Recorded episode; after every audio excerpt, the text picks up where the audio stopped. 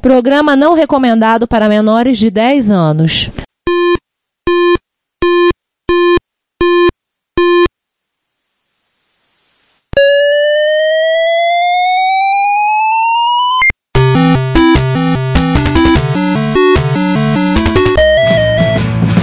We bought it to help with your.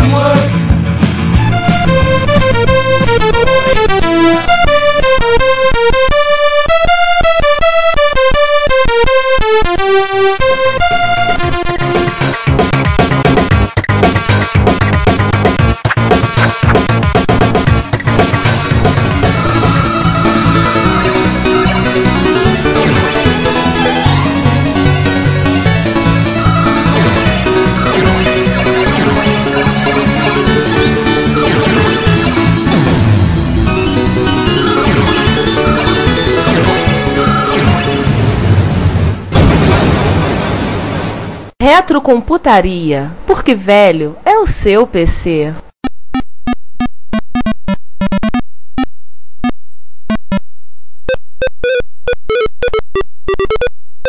O IBM 5150, conhecido como PC, PC. originalmente, Personal Computer, originalmente não era nada assim, muito diferente, que provavelmente se pensaria de uma máquina de 16 bits daquela época. E do que tinha no mercado. É, mínimo de 16K de RAM, até 256K de memória, marrom de 40K, Intel 8088.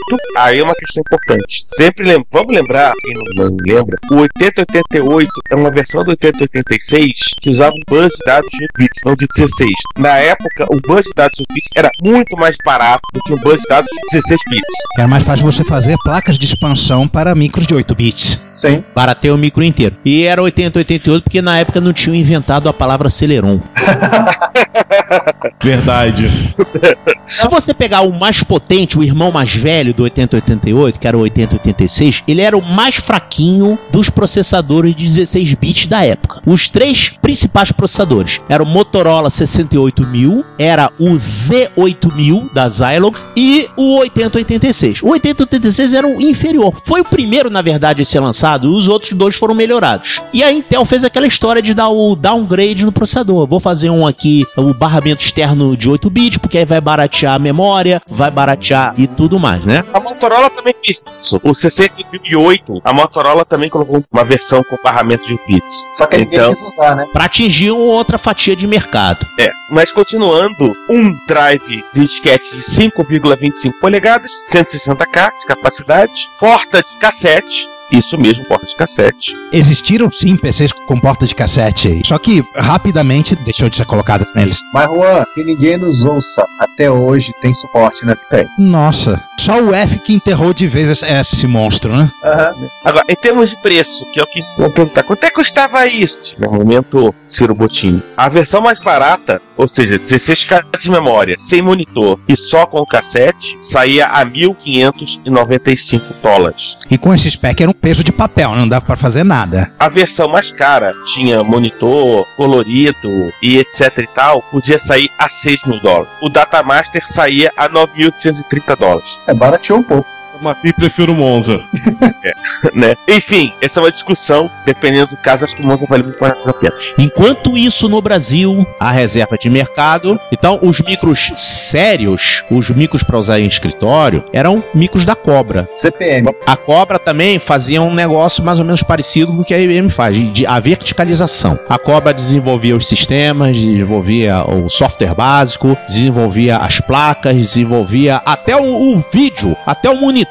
Olha, a Cobra tinha um vídeo que a, a letra saía inclinadinha, a letra A, por exemplo, ela- aquela inclinação da Eu letra A era lembro daqueles era perfeita. monitores. É como se fosse uma alta definição de hoje, né? Que é naquela época é um box de caracteres de 5 por 7, cara, aqueles pontinhos. Era Retina Display. A Cobra, ela fez uma modificação lá que quando no primeiro bit fosse ligado no gerador de caracteres, ele deslocava os bits seguintes de meia posição, de meio pixel. Então com isso eles conseguiam fazer uma letra A inclinadinha. Como é que eles conseguiam? É tipo um anti-aliasing. É, e tudo com os acentos, cedilha, os acentos da língua portuguesa e tudo mais, né? Isso que a Cobra fazia. Só que o preço de um computador da Cobra era o preço também de um carro, só que era um micro de 8 bits, né? Pois é.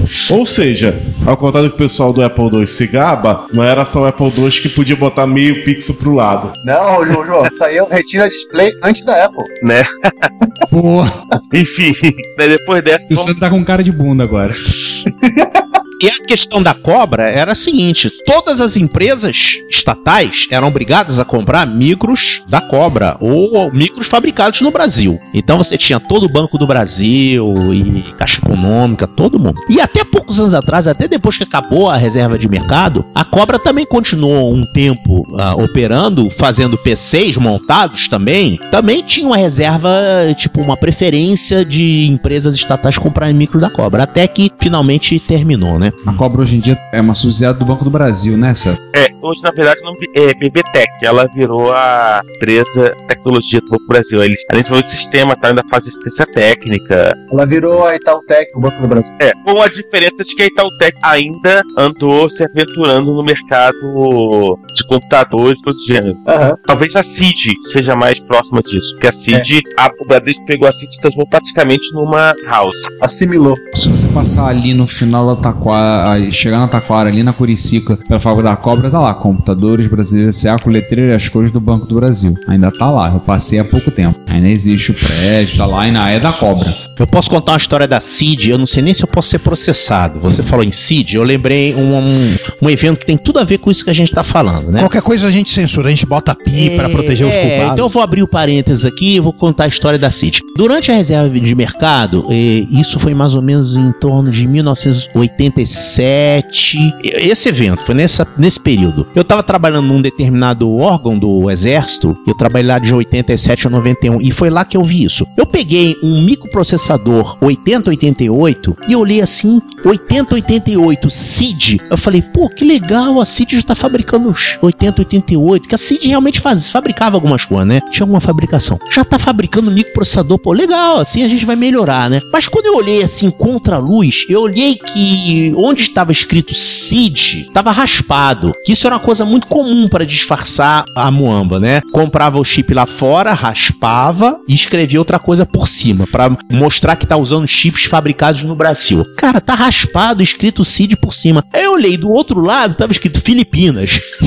Aí o filhos da mãe pega dinheiro do BNDES para desenvolver as coisas, aí pega aquele dinheiro, aplica no overnight e faz a boa e velha muamba e dá um jeito de burlar.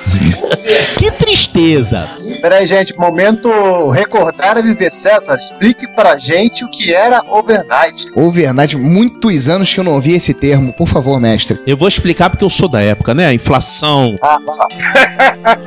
inflação de 50, 60% ao mês. Então, em um dia, Ao mês, não, não, não ao ano, ao mês. ao mês. Então, em um dia, é, tinha uma inflação de 1%, né? Pra você ter ideia, os carros, esses carros que transportam dinheiro para banco, eles usavam motor turbo para não ir desvalorizando dinheiro, né?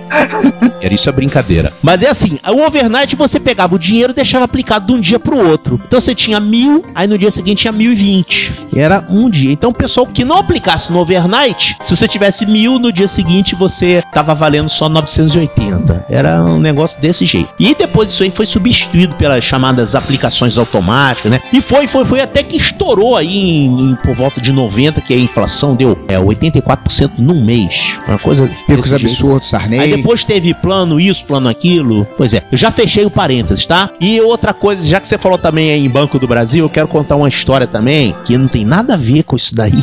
Eu conheço uma pessoa que trabalha no Banco do Brasil e teve um projeto lá que iam precisar de 500 computadores para fazer esse projeto. Aí chegaram os 500 computadores, foram configurados todos, foram distribuídos, tudo beleza. Quando tá tudo prontinho, ligaram lá de baixo, chegaram aqui 500 computadores. Eu, Como assim? Já chegaram? Não, tá vindo de novo? Não, é é da empresa tal? Não, é da outra empresa. Mas como é que tá vindo 500 computadores? É pro projeto número tal? É, tem alguma coisa errada, tá mandando duas vezes. Aí chegou o cara que fez o pedido dos computadores. Falei, o cara falou, ih, que mancada. Eu pedi os 500 computadores por dois processos, por dois caminhos. E pra vir mais rápido, eu ia liberar o que viesse primeiro. Só que eu esqueci de cancelar o segundo. Então, chegaram mais 500 computadores, monitores, novinhos em folha, e eles foram guardados numa sala lá, né? Fecha o parênteses. Deus do céu. Depois desse momento maravilhoso, né, que é, é o ser humano que esquece as coisas, pra terminar, a IBM, em uma outra coisa que acho que a pessoa deve ter se chocado muito em 81, a IBM vendeu o PC.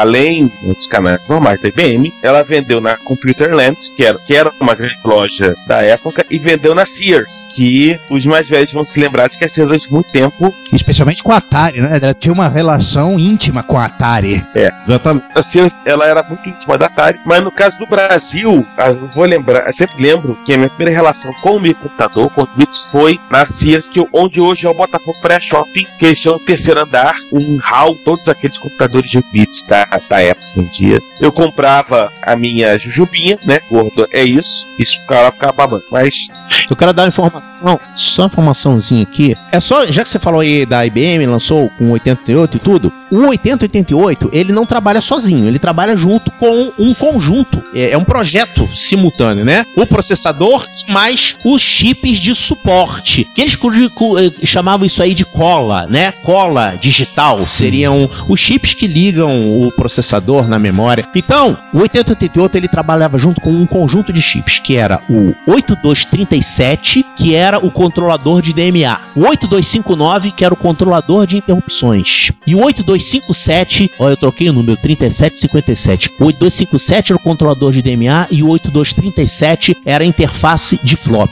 Esse conjunto de chips que era da Intel também, é o jogo que faz, né, o 8088 funcionar. Que anos mais tarde esse conjunto de chips passou a ser englobado num único chip chamado Chipset. chipset, que eu já vi o pessoal escrever chip e o número 7. É o chip 7. Depois, depois tem um upgrade, é o chip 8. Pois é, não teve, até hoje é 7, né? Tá nessa versão 7 até hoje. Pois é. E eu já vi outro dia também, sobre chipset, o cara falar que essa memória aqui é muito boa, que ela usa um chipset da Elpida. Quer dizer, pra ele, chipset era um sinônimo de chip, né? Então, mais ou menos aí já na época do IBM AT, que esses chips todos da Intel foram refeitos e colocados tudo dentro de um único chip pra reduzir o espaço de dissipação de calor, né? Daí saiu o chipset. Isso é parte de um grande pulo do gato da IBM com o PC, que foi de imitar a arquitetura aberta, né? Tudo, o esquema público, até listagens do BIOS público, os chips que você acabou de falar, os esse, esse, esse, aquilo, tudo. E isso alavancou o sucesso do micro de maneira gigantesca, fora o fato de ser IBM, que no, no livro In Search of Stupidity, um livro que eu recomendo, que eu acho que ninguém que leu o link que eu passei, mas a gente vai colocar no show notes, Eu baixei o livro, tá separado lá na fila. Eu andei organizando todos os meus documentos, arquivos textos que eu tinha, achei mais de 25 mil. E organizando no final do ano de 2013, eu achei, tá separado pra ser lido. Não sei quando eu vou ler, mas obrigado pela indicação. Uma das coisas que ele fala nesse livro é que basicamente a loja que tinha a sorte de poder, como a Sears e outras, que tinham a sorte de ter o- a, licença para vender o IBM PC, basicamente tinha uma licença para imprimir dinheiro, de tanto que era margem de- e de tão bem que vendia. Oi, Laércio, só para complementar que a- o que vocês falaram, o chip de controle da porta serial também era um integrado da IBM, da porta paralela também era integrado da IBM, o controlador de teclado era da IBM. Eu acho que a única exceção. Intel, né? Intel. É, desculpa, tudo é Intel. O de texto tá lá até hoje, é o 8042. É, a única exceção foi o de vídeo. Até a Intel tinha um controlador de vídeo, só que monocromático, 7.5, que foi usado no MDA, porém, no CGA, eles usaram o 6845 da Motorola. Isso. Mas voltando aqui à nossa pauta, vamos lá. Óbvio, em termos de software, saiu com o CPM86 e saiu com o MS-DOS. O MS-DOS, originalmente 86-DOS, né, que a Microsoft comprou, na época não lembro se assim, era Microsoft, que comprou de Tim Patterson, né, da Seattle Computer Products, entre outras coisas. Ele é responsável pela geometria de 9 compositores por trilha dos discos 5 quarto. Que é o seguinte, lembrar que ele depois que ele vendeu o 86 DOS para a Microsoft, ele foi contratado pela Microsoft no projeto de porte do próprio 86 DOS, que era uma máquina, fosse um CPM com, com 86, para o IBM PC. E no meio dessa discussão, ele veio e chegou para o pessoal da IBM assim, olha, vocês estão usando aqui 8 setores por trilha, dá 320K no disquete 5.4, passe dupla né, na 160, no passe simples. Se a gente der uma formatadinha aqui um pouquinho diferente, dá pra gente botar 9 setores por trilha. Só IBM olhou um pra cá, o outro falou: é mesmo? Foi, Daí veio o disquete de 360k. esse tipo de hacks é que você fazia no- na, na controladora do Schumacher, né? Que é, a questão é a seguinte: entre os setores, no caso 512 bytes, tem uma área chamada gap. Aquilo ali é uma área de escape, uma área de segurança. Quando você grava um setor, a cabeça tá magnetizada gravando. E ela se desliga, para de gravar, e se o setor seguinte ficasse colado, ele ia estragar o início do setor seguinte. Por isso que tem esse, espaço aí, os gaps, né? Agora, se você diminuir um, um pouquinho o tamanho dos gaps, você consegue botar mais um setor. Só que tem um problema. O disquete, ele tem uma velocidade de rotação padrão, no caso 300 RPM, esse de 5 quarto, né? Só que ele aceita uma tolerância. Tem que ter uma tolerância, porque aquilo era um circuito analógico, variava um pouquinho. Eh, A gente diria, o disquete está desalinhado. A tolerância padrão é 1%. Então, se ele estiver girando 1% mais rápido ou 1% mais devagar, aquele último setor lá vai dar problema. O problema é principalmente quando você grava, quando você formata. Quando você formata, você vai lá, liga e tá grava a trilha inteira com o setor formatado. Se ele estiver girando muito rápido, 1% a mais, ele vai estar com 303 RPM, então ele vai girar aquilo num tempo menor. Então o, o final do último setor vai estragar o início do setor seguinte. Então, você consegue com segurança colocar nove setores com essa respeitando a tolerância. Agora 10 setores já não dá. Eu vi casos de empresas que colocaram 10 setores e quando foi pro mercado descobriram que 30% dos flops davam problema. Volta tudo pra fábrica. Uma maior mancada isso, né? Porque ele tava com essa questão aí da tolerância que não foi respeitada. E é importante é, Laércio, lembrar que quando você fala de, do mecânico e o disquete tem muita coisa mecânica, você tem que realmente respeitar as limitações. Assim, brincar com isso é um risco muito grande que você corre. Porque, assim, o- no mundo eletrônico, beleza, beleza, beleza, mas no mundo do disquete, né? Inclusive, coisas como desgastar a cabeça de leitura do disco. Mas enfim, Mas, bola pra frente, então. vamos, vamos lá, bola pra Foi um, um grande sucesso. O IBM PC começou a ser entregue em outubro. Na verdade, até antes do que se esperava. E principalmente, é, ainda tempo de ser vendido no Natal. E nesse finalzinho de 81, com três meses mercado, alcançou 2% no mercado. Em 82 já é 18,8%. E em 83 já é 26%. Eu lembro que saiu um artigo na revista Byte na época chamado Poderiam 2 milhões de usuários estarem errados sobre o assunto. Então foi um sucesso absolutamente. E além disso, tem uma coisa. Depois tem que lembrar, já vou colocar no nosso show Bolts, aqueles anúncios que a IBM fazia com o Charlie Chaplin para vender o PC. São muito legais. É que era pra lembrar que o PC não tinha som. E nos manuais também apareciam vários manuais, prospectos, catálogos principalmente. Eu me lembro do Charles Chaplin, porque depois que episódio 28, Color Computer, que eu trabalhei na LZ, essa empresa LZ inventou de fazer um clone de MS-DOS. Foi o projeto seguinte, eu participei desse projeto. Uma equipe de cinco pessoas, todos morando numa casa dedicados a fazer isso, na Gávea, um apartamento na verdade. E a gente tinha uma grande quantidade de material da IBM, inclusive rede local da IBM, que a gente nunca conseguiu fazer funcionar direito. Ou seja, você tinha um protótipo de um Big Brother Nerd, né? É, só faltava câmera. Mas rolou paredão, falar pra você sair, como é que foi? É, hum, mais ou menos.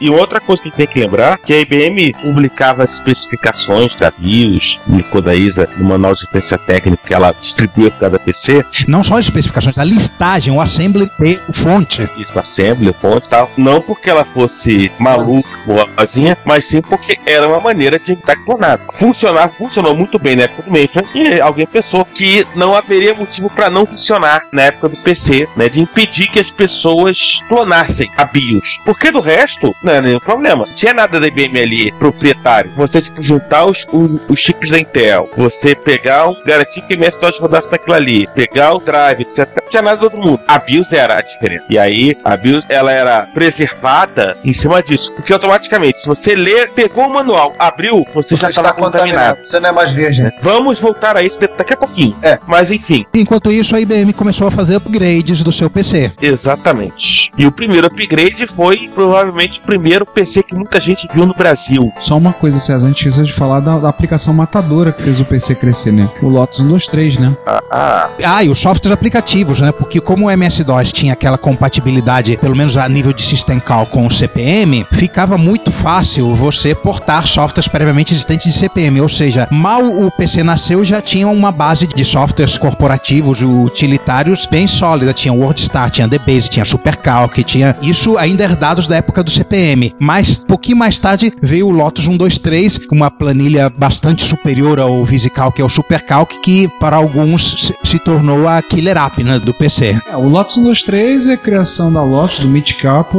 e tem muitas histórias muito, muito curiosas dele, né? O cara era professor de yoga, e fez aí o nome, pra quem não perguntou, Lotus é por causa da posição de Lotus do yoga, e o 123 porque ele era tão fácil de usar quanto contar 123. Assim, assim como o VisiCalc foi matador pro Apple II, tornar e popularizar ele, foi o Lotus 123 pro PC, né? E principalmente, a força do Lotus 2 foi tão grande que, na verdade, uma série de avanços com relação à manipulação de memória ocorreu por necessidade do Lotus 123. Se Sim. você precisava tratar planilhas cada vez maiores e não cabiam dentro de 640k, você precisou usar seus megabytes e megabytes. Ô, Laércio, agora você vai tentar refrescar um pouco minha memória. Lembro de uma expansão de memória. Mas é a memória convencional ou a memória estendida? Não, era uma expansão de memória que vendiam no Brasil, acho, mas chamavam de LMS. que Foi uma coisa que a a Microsoft e a Lotus. Não era Lean, era Lean MMS. Isso. Lotus Intel Microsoft Expanded Memories Specification. Essa mesmo. Era a Mega RAM do XT, né? Sim. Era uma memória que só servia pro Lotus. Vou explicar essa história aí. O 8088 só enxergava 1 mega de memória, porque ele tinha 20 bits de endereçamento. O 286, ele enxergava 16 mega de memória. Só que, como na arquitetura do PC já tinha sido colocada uma destinação para memória abaixo de 1 mega, acima de 640k, na verdade, né? Tem as ROMs das da placa de vídeo, a, me- a memória de vídeo, as ROMs das placas de expansão, o BIOS, ficava tudo abaixo de, de 1 mega. Quando veio o 8086 com 24 bits de endereço, ele 8286. 8286 com 24 ah, eu bits. falei errado, falei 8086, né? Sim. É, é o 80286 que enxergava até 16 megas. Só que como já tinha esse trecho de memória, esse buraco na memória criado pela arquitetura do PC, ele não podia enxergar diretamente a memória seguinte. Então foi feita uma, uma adaptação que é a criada a memória estendida. Expandida. Não, primeiro foi estendida. Essa é a do 286, nativa, de 1 mega pra frente. Primeiro foi a estendida. A estendida é de 1 mega em diante. Só que o DOS não enxergava aquela memória, não tinha suporte para colocar aquilo. Então, foi inventada memória expandida, que podia rodar até no 8088. A expandida, ela era acessada através de chaveamento de bancos. Então, era uma placa de I/O que era encaixada lá no slot e eram dados comandos de endereço para essa placa e ele fazia com que um bloco dessa memória expandida aparecesse naquela região acima de 640k, entre 640k e 1 mega. Expandida. A memória estendida, que é normal, ela não é acessada desse jeito, ela quer endereços a partir de 1 mega. A aritmética de ponteiros era incompatível, não, não tinha como. E, e o modo protegido que a Intel inventou para poder acessar a memória de 1 mega para cima, não, ele não conseguia voltar para o modo compatível com o DOS. Então isso fez com que quando entrou o AT, a compatibilidade ah, com- nesse- obrigatória com programas anteriores forçasse a que essa memória superior ficasse subutilizada por muito tempo e, fu- e todo mundo fosse forçado a usar o MS como o Laércio acabou de falar. Aliás, o pessoal de MSX está tendo Memory Mapper Feelings, né, de ouvir a descrição de como funciona. Não, essa aí é a própria Mega RAM. É Bank Switching. É o Bank Switch, que já era usado na época dos 8 bits. Sim, direto. o É, não. micro o- enxergava 64K e você botava uma placa adicional, Apple II fazia isso. chaveamento de bancos e, e o Commodore 128, MSX. que eletronicamente é muito simples. Consiste em apenas você trocar o bits mais significativo do endereçamento por uma porta de dados que joga um valor constante. Fisicamente faz com que aquela área de memória apareça enxergada em Exatamente. Outro Coco 3, como fui esquecer desse? Coco 3 também faz switch. E aí, depois, quando veio o 386, a estendida e a expandida se uniram numa coisa só. Porque Sim, fiz- o 386 pode emular esse chaveamento de bancos por software. Sim, né? fizeram um modo protegido que consegue emular de maneira seamless o modo real, né? Que é o modo do 8088 com aritmética de ponteiro inteiros com endereçamento de 1 mega. Bem, Mas, mas, falamos, do, falamos do XT, começamos agora, vamos para O XT basicamente é um PC com um pouquinho de, a mais de hardware, com um pouquinho mais de memória, tem é, suporte HD, suporte a disquetes com maiores capacidades e um MS-DOS com mais flexibilidade de hardware, de device drivers, uso de subdiretórios, etc. E alguém fez, que nem no Turbo R, tirou o conector do cassete, né? Ele É, virou tirou o compatível. É, ele virou um compatível, exatamente. E um outro detalhe do PCXT é que com oito slots disponíveis, a capacidade de expansão era muito maior. Eles leram na cartilha da Apple direitinho, né? A hardware aberto. Ô, amém. Leram minha cartilha lá bonitinho. Oito slots lá separadinhos, bonitinhos. hardware aberto, chips de prateleira, e aí eles ainda foram além com, com a história de publicar a listagem da BIOS, porque isso é, nem, nem, nem o Voss teve coragem de fazer. Convenhamos e convenhamos, o sistema de interrupção do PC é uma gambiarra danada, né? É, é uma gambiarra elegante. Eu gosto da arquitetura, da arquitetura PC. Tem muito desperdício em termos de interrupção. Aquelas 16 interrupções é as coisas. As 16 foram no AT, no, no PC no X teve 8, só 8. Eram oito. Depois que eles pegaram mataram a interrupção, ó, acho que Eles cascatearam um controlador de interrupção no outro. Uma das interrupções do primeiro passou a, a ser inacessível, passou a ser a cascata. Então, na verdade, você tinha 15 interrupções de hardware disponível. Fora as interrupções de software que só são chamadas Ah. de rotinas glorificadas, né? Na época, falando em cascateamento, né? O IRQ2 era usado para ligar o segundo controlador de interrupção, né? Exatamente, era em cascata. RQ2. Eu vi um cara reclamando: meu computador tá com problema, a minha IRQ2 foi atacada pelos vírus Cascade. de vírus casquete. já que já que eu vou falando da T, vamos falar da T, que eu acho que é um micro até mais interessante por vários aspectos. AT também conhecido como IBM 5170, né? Ah, é. Só, só lembrando, o XT era 5160, É. o AT é 5170. O AT, o 5170 é de, foi anunciado em agosto de 83 também. Ele só foi lançado 4, aliás, efeméride, né? Ele, ele está fazendo 30 anos esse ano. O que aconteceu? A IBM, ela montou três grupos ao mesmo tempo: XT, AT e PC Júnior. PC Júnior. Vamos, va- vamos, vamos rir do PC Júnior daqui a pouquinho. A gente já riu, mas vamos rir que é divertido. Então, por isso é que ela pôde lançar, na verdade, 84, olha, 83, o AT de 84. Por isso que ela pôde lançar, na verdade, o XT e o AT, assim, muito quase, quase em, em sucessão. Na época, um ano de diferença entre um micro e outro era muito rápido. Não é como hoje em dia. Hoje em dia você lança uma versão nova a cada seis meses, mas na época, Não, o do XT pro AT foi um salto quântico. Eu lembro na época, na hora de sentar num AT pela primeira vez, dar um dia, eu, caramba, cara, não Ele dá era- pra ler. Ele era seis vezes mais rápido. Por conta do clock maior, da arquitetura nova e. A RAM de 16 bits, né? É, memória 16 aí- bits. aí eu acho que tem a diferença. Minha observação é que minha entrada no mundo PC foi com a T286. Foi aqui que eu comecei a, a entrar no mundo PC. A minha entrada no mundo PC foi quando meu pai comprou um XT. Eu tinha um MSX, meu pai comprou um XT, aquele XT que ocupava um terço da mesa do escritório dele lá em casa, e aí vamos lá, né? E meu pai era um usuário de, de trabalhar com mainframe, né? A minha entrada acho que foi para quase simultânea com a do Laércio, que foi quando botaram XTs no IME, que apareceram em final de 84 início de 85, mais ou menos. Né? Cara, e o Mas- XT como durou, cara. Em 95, a turma de formandos da UFRJ de informática fez uma homenagem na formatura ao XT. Nossa. Levaram placa-mãe de XT e botaram lá na formatura, fizeram um momento, uma homenagem especial ao IBM XT. A minha entrada no PC foi um XT, foi em 80, 88, não nem 80, 80, É, o 86. meu também, tem- tem- tem- Depois é que eu consegui uma gambiarra lá com o cara lá e troquei a placa do dele pelo meu e o dele era um 80, 86. Mas enfim, Sander sendo esclerosado. Você, ti- você teve um NEC V20. eu tive um NEC V20, é verdade. É V20, verdade, V30. cara. Era o, o V30, Gente, pós-fosol pro Sander. seja o V20 correspondia a 8088. Alzheimer, gente. É Alzheimer. verdade, é verdade. Isso foi idos o quê? De 93, Giovanni? 90, 93? 90, 91, 91 a gente trabalhava naquele, na- naquele lugar inominável. Isso. Final 91, começo de 92 você já tava com o seu XTzinho. Verdade, já desenvolvendo em é, Clipper. Pra isso, Summer 86. pra isso, os caras ouvintes, Alton 86. Por isso, caros ouvintes, vocês veem que realmente o caso do Sander e do Giovanni é antigo. Mas, mas estar falando da AT, que eu, assim. É, eu o AT só tinha um problema, né? Não, vou falar o problema depois. Tá bom. Né? O AT vinha com um flop de 5 quartos, 1,2 megabytes, Uau. 156 ou 512K de RAM, e você podia colocar um HD de 20 megas. O bom e velho panela. ST238. além de monitor colorido ou mono. A IBM aproveitou que já estava ali mesmo e lançou o EGA. A 235, que era. co- 225 era de 20 megas. Sim. César, Momento fosfosol aí pra todo mundo do outro lado. Ô César, lembrando que o, no caso do EGA, é bom falar do desvio, que exemplifica melhor o caso do EGA, por causa que, vamos dizer que tem tudo a ver com outro produto da IBM, que é o PC Júnior.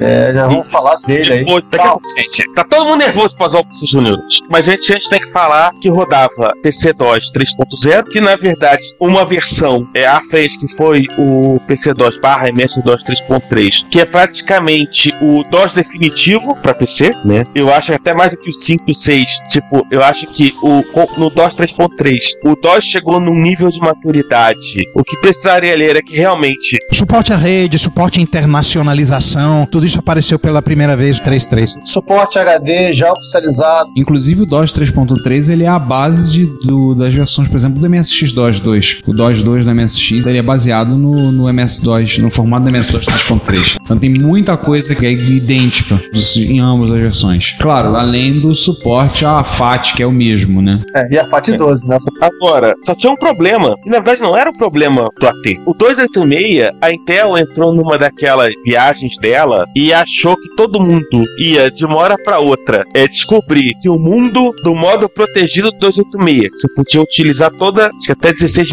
MB de memória. Na época era um absurdo 16 MB de memória. As pessoas iam ficar tão maravilhadas com poder utilizar o modo protegido do 286, tipo, é tão bacana isso que elas nunca mais iam querer voltar pro modo 8086. Mas a gente sabe que a coisa não funciona dessa maneira. As pessoas não vão jogar fora o software dela todo pra comprar coisa nova. Cara, até hoje, nós estamos em 2014, se você for olhar, cara, tem como, é, é uma arrogância da Intel achar que o pessoal vai pegar descartar só o pessoal reescrever código somente acrescentou esse modo. Aliás, a Intel pena até hoje por conta disso, né? Porque ela tem que manter camadas de compatibilidade para porque tem gente que ainda tá rodando software das antigas e olha, eles estão no direito deles. Ponto. Gente, um detalhe, isso não foi a primeira vez que a Intel fez isso, também não foi a última. Anos depois ela tentou mais uma vez. Itanium. Eu acho que no caso do Itanium, ela se machucou mais. Não, mas acho que nesse, eu acho que nesse ela machucou mais porque, na realidade, ela acabou tendo que fazer um scale back de uma série de coisas que tenho Mas o, o- no mundo que todo mundo recompilasse o programa para rodar no modo protegido, beleza. Algum momento era ficar só no modo protegido e as coisas continuariam. Mas não aconteceu isso. E isso talvez o AT tenha sido uma máquina que teve aquém do que ela poderia render justamente por causa disso. Por culpa da arquitetura do processador que não previu a retrocompatibilidade. Para voltar do modo protegido para modo real, você tem que resetar o processador. E, e tem ah, alguns softwares que fazem isso. Por exemplo, a primeira versão do S2. Isso abriu espaço pro chamado, se lembram dele? P, é, XT286. Nossa. Era uma É placa-mãe que, na verdade, tinha um 286, mas se comportava como XT. Então você tinha somente a velocidade de processamento do 286. Toda essa parte de gerenciamento de memória ficava como a do XT. É, foi uma das várias ideias colaterais da IBM que, que não deu certo nesse caminho, né? Então, Não tão espetacularmente folclorizar no humor em formata quanto o PC Júnior, mas foi uma esquisitice E também. aqui das- no Brasil, essas máquinas eram vendidas como AT. Agora eu fiquei na dúvida, será que eu, na realidade eu não tive um AT puro? Não, esse é fácil. Que ano? Bom, abre, slots são mais compridos, então era AT. Se eram todos de 8 bits, então era um XT286. Com exceção do slot para colocar expansão de memória. Esse é para 2 é? Tinha de lote mais comprido, sim. É, memória MS, né? Você pode botar. E já que a gente começou a falar dos desvios, vamos lá, César. O É, povo, vamos, vamos rir.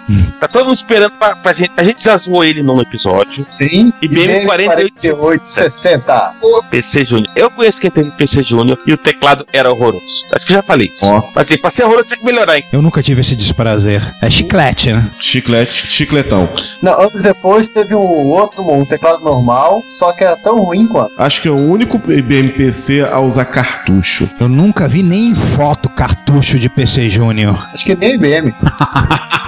Gente. Lembrar que o PC Júnior a gente falou dele no episódio número 13, episódio dos grandes fracassos, e a gente não falou da sobrevida que ele teve quando a Tandy resolveu mexer em cima, que foi o Tandy 1000, no qual tem um, pelo menos um feliz possuidor aqui, com esse manifest. Oi, É, é- tem um HXzinho com um drive de 3,5. Não brinco muito com ele, mas ele é bonitinho. Melhores versões que conheço de Silverhead. O legal do Tandy 1000, do- que, que é herdado do PC Júnior, é que ele tem um hardware de vídeo que é um- uma melhora padrão CGA em termos de número de cores e, e número de páginas de vídeo e, e palete, É. mas mantendo a mesma resolução máxima de 640 por 200. Do- rapidinho, explicando o que que era PC Júnior. Ele era um 8088, igualzinho o PC original, o XT, 64K de RAM. Ele tinha uma versão do PC-DOS em ROM, ou seja, ele carregava numa ROM disk. E alguns Tandy 1000 também tem isso, o HX que eu tenho também tem isso. O vídeo dele é o VGA, quer dizer, é o VGA, mas não é o VGA que você está pensando, é um outro VGA. Mas eles usaram a sigla VGA para. Sim, usaram o nome VGA. Não seria CGA, não? Eu acho que era MCGA, hein? Não, não, originalmente chamado VGA, depois mudaram o nome. Tem certeza. MCGA foi o termo que a Tandy usou quando ela melhorou um pouquinho isso, o vídeo. E claro, o Texas SN76489. João, o que, que é isso? Isso é um processador SSG, ou PSG, como o pessoal conhece no MSX. É um processador com três canais, 8 oitavos, muito usado no Coleco, Master System, SG1000 e aí vai. Ele é aparentado com o PSG do MSX. É, ele, ele é similar, mas é, e ele tá, ah, ele também tá no TI Não tem 99. É, ele é, ele é bem similar, faz a mesma coisa, só que da Texas. Ele é um primo. Fiz uma pesquisinha rápida aqui. O VGA do PC Junior era o Video Gate Array. O outro VGA era o Video Graphics Adapter. Que é o VGA que mais conheço. É por isso que a IBM não usa a sigla. Quando ela usa, ela se enrola. Ou seja, esse, esse VGA deu origem ao EGA, que depois deu origem ao VGA. Quando deu origem ao MCGA. O EGA ele veio do CGA e depois deu origem com mais memória ao VGA. Todos os três usam o 6845 da Motorola. Ué, esse também. Esse VGA da PC Junior deu origem ao MCGA do Tandy. Que também usa o 6845. Aham. A diferença deles é só endereço, interrupção. É, é só o DAC usa pra arrumar o- as cores da tela. Que é igual uma Stride. E o Tandy não tem DMA. É, pra que DMA? DMA pra quê, gente? DMA é pros fracos. Aham. Essa máquina foi, apesar de ter tido uma sobrevida com a Tandy, foi tão fracassada que aqui no Brasil a gente não viu nem a cor dela. E olha que ela era mais colorida que os PCs da época. Ela era, ela era- também usava muito, muito circuito, um circuito customizado, não era tão aberto quanto era um XT e um ARRI, e a Tandy acabou usando ele mais para caso da evolução da Tandy 1000 com um computador que era um computador caseiro também dava para criançada brincar. Exato, e até eu digo que a parte PC gamer surgiu dessa derivação. Acabou depois muita coisa sendo adaptada para os PCs normais e tal. Só uma curiosidade, ele começou a ser produzido no mês de março de 1984 e a IBM o abandonou 13 meses depois, abril de 85. Mas durou mais do que eu pensava. Até teve micro aí que durou menos de um ano. Eu acho que só o cartucho do ET durou menos.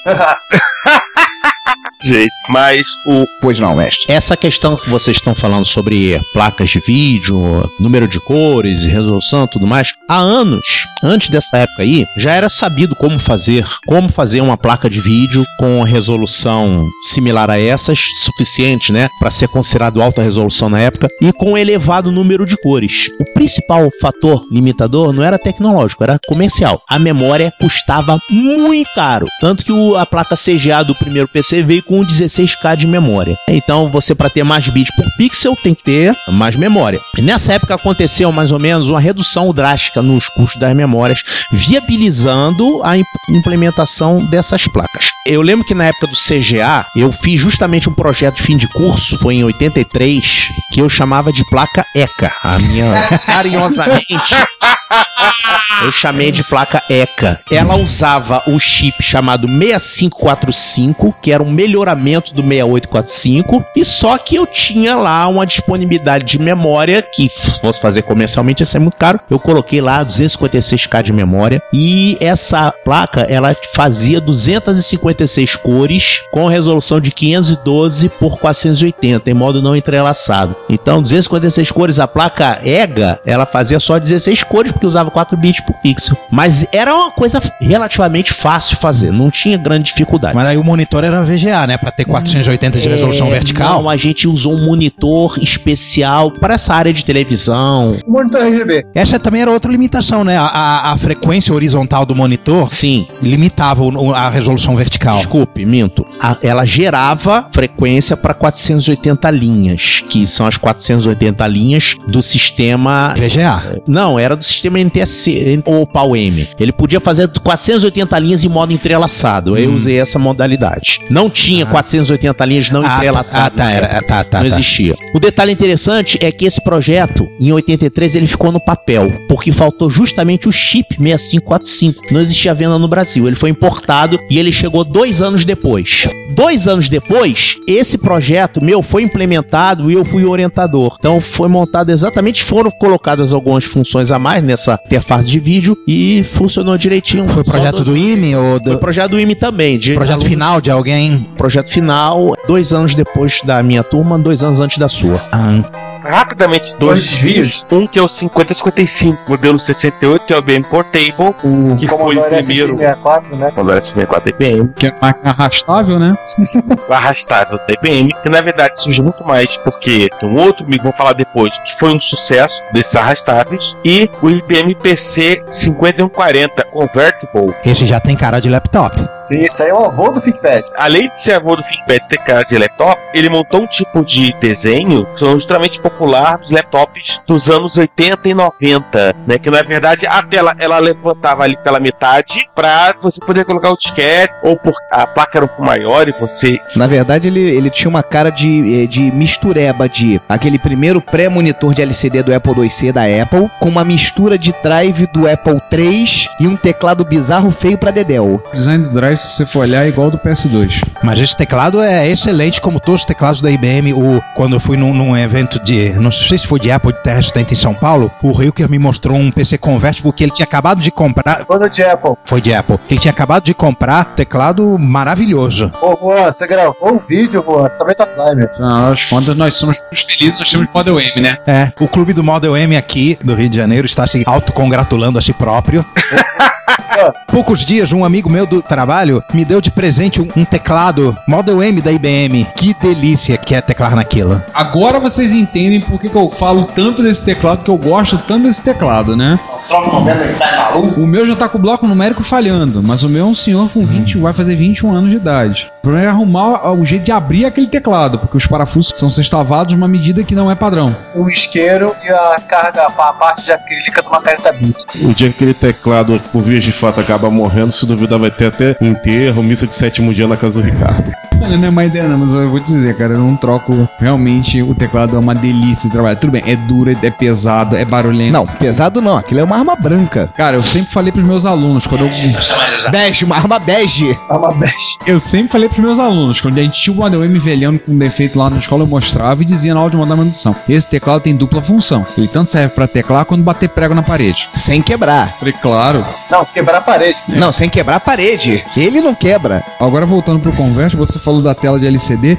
Eu me lembrei da tela de LCD que aparece no, no Apple IIc naquele, no 2010, o ano que faremos contato. É, Roy Scheider digitando tranquilamente na praia, né? no- chegando tudo com LCD ao sol, né? Mas vamos sair dos desvios e vamos voltar. É, vamos agora lá. vamos. E César? Vamos pro pagode? É, César e Juan. Até agora tudo deu certo pra IBM, né? Nem tudo deu certo pra IBM, né? Ela tinha uma máquina que vendia rodo e muita gente olhou isso bastante curioso. E perceberam que eles podiam comprar no supermercado, ou por causa da da Radio Shack, esse monte de componente. É, mas não adiantava as comprar esse monte de componente, né, Giovanni? Porque tinha BIOS. Tinha os advogados da IBM. E tinha a listagem da BIOS no manual. E qualquer um que tivesse colocado os olhos, que fosse por um segundo numa página da, daquelas, já estava legalmente impedido de trabalhar num clone de BIOS. Aí então as pessoas interessadas em clonar o PC foram procurar virgens, não para sacrificar em ritual satânico, mas para manter num ambiente isolado, onde eles teriam apenas a especificação funcional da BIOS. Ah, interrupção tal é para ler teclado no registrador tal, interrupção tal é para gravar um setor no, no disquete e implementar a partir dessa espe- especificação. Até que eventualmente alguém conseguiu. E assim surgiu a Phoenix e a, a Ward BIOS. Não, mas antes disso, Compaq. a Compaq foi uma empresa fundada por três ex-gerentes da Distal que saíram da Distal para fundar a sua própria empresa de compatíveis de PC e eles montaram essas técnicas que hoje a gente usa, suas técnicas de engenharia reversa, né, clean room, daquela tipo você ter, você separar os puros e os impuros. Só os puros podem trabalhar na engenharia reversa. Os impuros podem no máximo responder perguntas óbvias e sem muita certeza sobre o teste. É, você tem duas equipes, na verdade, uma equipe de puros e uma equipe de impuros. A equipe de impuros vê a listagem e determina a funcionalidade daquela coisa a ser clonada e fornece para os puros apenas a funcionalidade, de uma maneira totalmente documentada, auditada, para que fique, para que seja demonstrável que os puros continuaram puros porque só receberam aquelas informações que é legal eles terem e implementarem em cima disso. Nossa, até coisa de seita. Joga. Mas é uma coisa de seita. Porque Ei, César, César, é, meio, é, meio, é porque César, meio que na prática, uma cacete de cabeça aqui. A LD VRM da BIOS MSX. Vou chegar puro e vou falar: olha, quero uma função, pegue um bloco da RAM e jogue na VRAM da MSX. Tá bom? Tá bom. É o seguinte: eu vou mandar DC o tamanho de bytes, HL o endereço de origem da memória e DE o endereço de destino da VRAM. Tá bom? Se vira. Era mais ou menos assim que funcionava. O cara faz do jeito dele. Quiser fazer byte a byte, ele faz. Se quiser, aí é com ele. Uma vez completado esse processo e tendo-se uma BIOS que efetivamente não tinha código da IBM, mas funcionava como a da IBM, tornou-se possível fazer um computador compatível com o da IBM. E aí nós temos o Compaq Portable, que foi o primeiro computador PC compatível, pelo que sei, da história, mas está citado aqui o Columbia Data Products MPC 1600. aqui- É, o Columbia foi o primeiro a, a rigor, né? Saiu ali em 82 e eles fizeram um clean room também. Mas o, o Compact Portable, além da Compact ter conseguido até financiamento, etc. Coisa, é, eles lançaram o arrastável para PC. O Compact Portable é um SX64. Similar àquele 5155 da IBM. Exatamente. O Compact Portable é um pouquinho depois, é de 83, se eu não estou errado. É Foi anunciado em 80 novembro de 82, na verdade. Hum. Um pouquinho depois. E, né, shipped em janeiro de 83. Hum. Mas a grande diferença é né, que além de tudo, né, tipo, a Compaq, ela fez o, o Clean Room mesmo, porque outras, outras tentaram com versões que não fossem Clean Room. E ganhar um processo na testa. É, ou então, tipo, elas não. é, muitas vezes elas correram, é, acabaram caindo em tentação de não fazer uma separação tão perfeitinha entre puros e impuros, Hum. né? Porque, porque isso é importante. Tipo, você tem que separar, você tem que ter realmente uma muralha da China separando puros e impuros quando você vai fazer uma engenharia reversa. E você É, tem que é, ter é. uma documentação dos processos físicos e da comunicação, tipo, tipo, tipo ISO 9001, né, de para que você possa documentar e auditar, e você ter uma auditoria para você efetivamente provar que aquilo não aconteceu na, na hora do Mostrar inevitável que o- processo. é, mostrar que o puro não tocou no impuro. Exatamente. Exatamente. E tem um livro que eu recomendo para quem foi interessado nessa época, que é Open How, Compact, whatever. Uma coisa que foi do Hot Canyon foi o, o- um dos fundadores e o primeiro CEO da Compact, e que ele escreve muito bem esse trabalho. Até comentamos sobre ele no Retrocomputaria Plus, né? E, e que justamente eles, eles sim, e mesmo outras empresas fizeram, como o caso da, da depois da, da Eagle Computer, que acabou sofrendo um processo também, tipo, a Compaq ela conseguiu juntar um processo muito bem, muito bem definido de engenharia reversa com uma coisa que a IBM não tinha feito na época, que era um micro carregável. Ela fez, ela fez, ela, ela tinha feito o 5155. Não, mas 555 foi depois. Ah, tá. E o carregável ela também tinha feito, só carregava por mais de por pelo menos uma pessoa, né? E aí a coisa foi embora. Abriu a porteira, aí o, o processo foi repetido com sucesso por caso da BIOS por outras empresas, a Ward, a Fênix, Fênix e elas passaram, é, em vez de elas resolverem querer fa- fa- fazer computador, né, elas pensaram, vamos fazer o seguinte, vamos vender BIOS? Uma coisa, curiosidade, sabe o que é o significado da sigla Compact? Não. Compatibilidade e qualidade. Compatible and quality. Isso é a intenção deles a partir do tinham no seu primeiro computador, que foi justamente o Portable, né? E é absolutamente verdadeiro, né? Pel- Não, não só ele- eles conseguiram a compatibilidade total com o processo certinho de engenharia reversa, mas os micros fabricados por eles eram melhores que o da IBM. Sim, ah, chegou ao ponto deles lançarem o, com- o Compact Portable 386 Desk Pro 386 era um desktop. Eles lançarem chegaram ao ponto do Desk Pro 386 e a IBM nem cogitava botar 386 no micros dela. Que foi, aliás, o primeiro. Começo é, do- O 10 Pro foi o primeiro. Além de ser o começo e fim, foi o primeiro é, micro pensado na ideia de ser um servidor. Crucial aí que foi a primeira vez que o padrão avançou sem ser pela IBM. Ou seja, naquele momento, o padrão PC já não era da IBM. Alguém fez algo, alguém progrediu e quem fez esse alguém não foi a IBM. Fala, Lércio. Eu lembro de uma propaganda na revista Byte na época que é, o título era assim: Sorry Charlie. então tinha lá o Charlie Chaplin com cara de triste e o computador compacto do lado.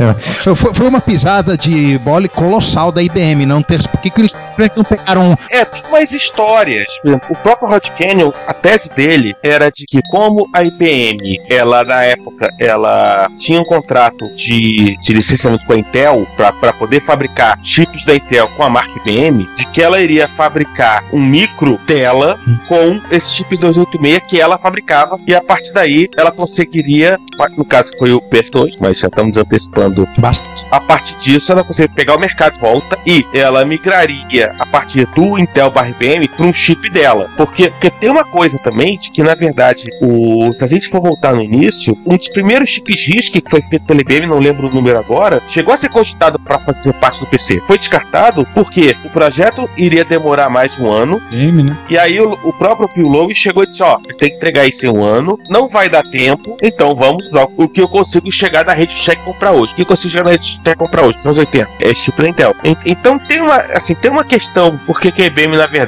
ela nunca... Nunca tascou um 386 num AT. É, o próprio PS2 começou com 286. Tudo bem, vamos falar do PS2 daqui a alguns episódios, mas tem essa discussão. Eu acho particularmente que a IBM, ela, assim, eu acho que dentro do processo de desenvolvimento do PC, que na época já estava assimilado pela IBM, tanto já tinha meio que voltado ao que a IBM dos anos 50 a 80 fazia, Aquela cultura lenta de dinossauro, de burocracia, das coisas demorarem para ser feitas, que em toda empresa grande existe. O PC deixou de ser aquele, aquele startup e passou a, a incorporar aquela falta de agilidade da IBM, Ele deixou de ser uma metamorfose ambulante pra voltar a ter a velha opinião. formada sobre tudo. Eu não toco Raul, vocês me desculpem. Eu acredito quando você diz que ele é legal. Eu não toco Raul, vocês não me culpem. A banda preza pelo estilo Sidney Magal. Então tem essa questão. Provavelmente devia ter se feito alguma reunião, no meio caminho de alguma reunião, e pensar, não, até depois teve PS2 386. Mas não era uma coisa que tava. Primeiro, porque a IBM já não tinha muito interesse em desenvolver além do AT. Segundo, porque qualquer coisa, como na IBM durava dois, três anos pra você colocar no ar, mesmo que eles tivessem, tipo, pensado 386, no momento que a Intel botou na rua o 386, ia demorar muito pra entrar no próprio PS2. Então, eu acho que foi muito mais justamente porque a IBM já era uma empresa, tinha voltado a ser uma empresa extremamente lenta no, no mercado de PC. Só para dar uma cronologia disso aí, a Compaq ela lança o, o Compaq Desktop Pro 386 em 86. A Intel lança o 8386 em 85, ou seja, era um chip recém forno. Da, da existência do chip para a existência do micro, historicamente, porque hoje praticamente o- um novo chip já sai rapidinho num computador ou num equipamento, mas na, na época, por exemplo, quando a gente pensa em 68 mil, a gente pensa o Macintosh, meio dos anos 80, já é uma coisa mais relativamente moderna, mas não, 68 mil é de, é de 79, demorou seis anos para ele ganhar um computador de, de consumo, e o 80, 86, 88 também são bem anteriores ao, ao lançamento do PC, ou seja, esse lançamento do Desk Pro 386 foi uma agilidade assim fora do comum para Compaq. E mesmo antes disso, no caso do 80, 88, era assim: havia o pensamento de que ia ser vendido apenas para workstations. O, 80, o 68 mil, no início dos anos 80, ele foi vendido em workstations. Tipo, Ah. é- era aquelas workstations, era sucessor. Unix e máquina Unix. A própria Sun chegou a fazer o Workstation com 386 da Intel. É, mas só começou em 80, 80. Em 68 mil. Ô meu Deus, tá maravilha, hein? A Sun começou com 68 mil. Não, mas ela, ela chegou a fazer em 386. A única grande exceção aí, no caso do 68 mil, é o Liza. Isso é É, 82. Mas mesmo assim o Liza não era um micro de consumo, era um micro de empresarial. Era um micro extremamente caro. Aproveitando, eu queria perguntar, Laércio, sobre os clones nacionais. Qual foi o primeiro? Qual que você teve acesso? Como é que eram as BIOS? É, o primeiro clone nacional era o Microtech, pelo menos que tenha feito sucesso. E eu tenho quase certeza que foi esse o computador que apareceu lá no IME em vídeos. Era Microtech. Era Microtech. É, eu era responsável por consertar ele. Compreende que a sua memória seja um pouco mais exata do Naquela que a minha. época, o IME inteiro tinha 53 micros. A maioria ficava na, no CPD. Aquele no andar menos meio lá, né? Não, ficava no terceiro andar. E É. era 53 micros, a maioria no CPD, e alguns que estavam nas sessões que compravam próprios micros, e no caso o CPD era responsável pelo conserto. E eu e o Juan trabalhávamos com isso, né? A gente tinha que. Uma das coisas que a gente fazia era manter esses micros aí funcionando. Tinha um PC na época, os outros todos eram de 8 bits. Tinha muito. Apple tinha- e, e, e muito CPM, principalmente. Muito Schumach. Era tudo Schumec, é. Schumec, CPM, Tinha alguns Apple II que eu lembro. É, mas o PC era um só e ninguém podia mexer, né? Era para uso interno, os alunos não podiam usar. Mas era Microtech, é aquela história. Um PC da Microtech custava o preço de um carro. Era uma coisa de doido. Foi aí nessa época, já em 84, que surgiu o PC no Brasil. Porque a gente tá falando aí de 81, 82, 83, essas coisas todas acontecendo. Aí o Brasil chegou em 84 o XT. Eu lembro de ter da Microtech sendo lançado em 87.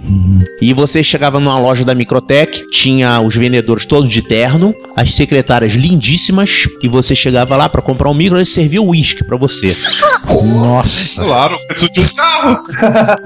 Nossa. Era nesse nível. E os vendedores ganhavam muita coisa de comissão em cima da venda dos micros. Se o Era cara vendesse um Era micro, era festa, né? Aí, mais ou menos, isso foi em 84, mais ou menos em 86, 87, começaram a surgir os clones baseados em placas importadas no, no contrabando. 30 dólares o quilo, traz qualquer coisa. Aí começou a ver, mas eles faziam também aquela técnica de raspar os chips e carimbar alguma coisa e falava micro aprovado pela SEI. Tinha que ser aprovado pela SEI para poder vender para as empresas do governo, né? Senão não tinha como. Eu vou contar uma história aqui de ilegalidade da época. Um amigo meu queria um PC desse jeito mesmo, que vem importado. Então tinha um camarada lá em Copacabana que importava as placas, montava o micro, comprava um gabinete nacional, que era a única coisa que era feita aqui, e vendia. Eu lembro que ele pagou 5 mil dólares por esse PC. Legal. Depois de um ano, apareceu um pessoal lá da Receita Federal. Eu quero ver isso aí, batendo na porta. Que tem computador aí? Eu o quê? Cadê a nota fiscal desse computador? Aí esse computador foi comprado onde? Ó, você não é ilegal esse computador. Você não pode. Faziam isso, faziam isso direto. É ilegal esse computador, tá? Eu vou anotar o número de série aqui, vou fazer aqui uma atuação e a gente vem recolher o micro. Aí ele anotou o número de série que estava escrito no teclado. Aí esse colega, ele me pediu para eu dar um jeito nisso, colocando um computador de Araque no lugar.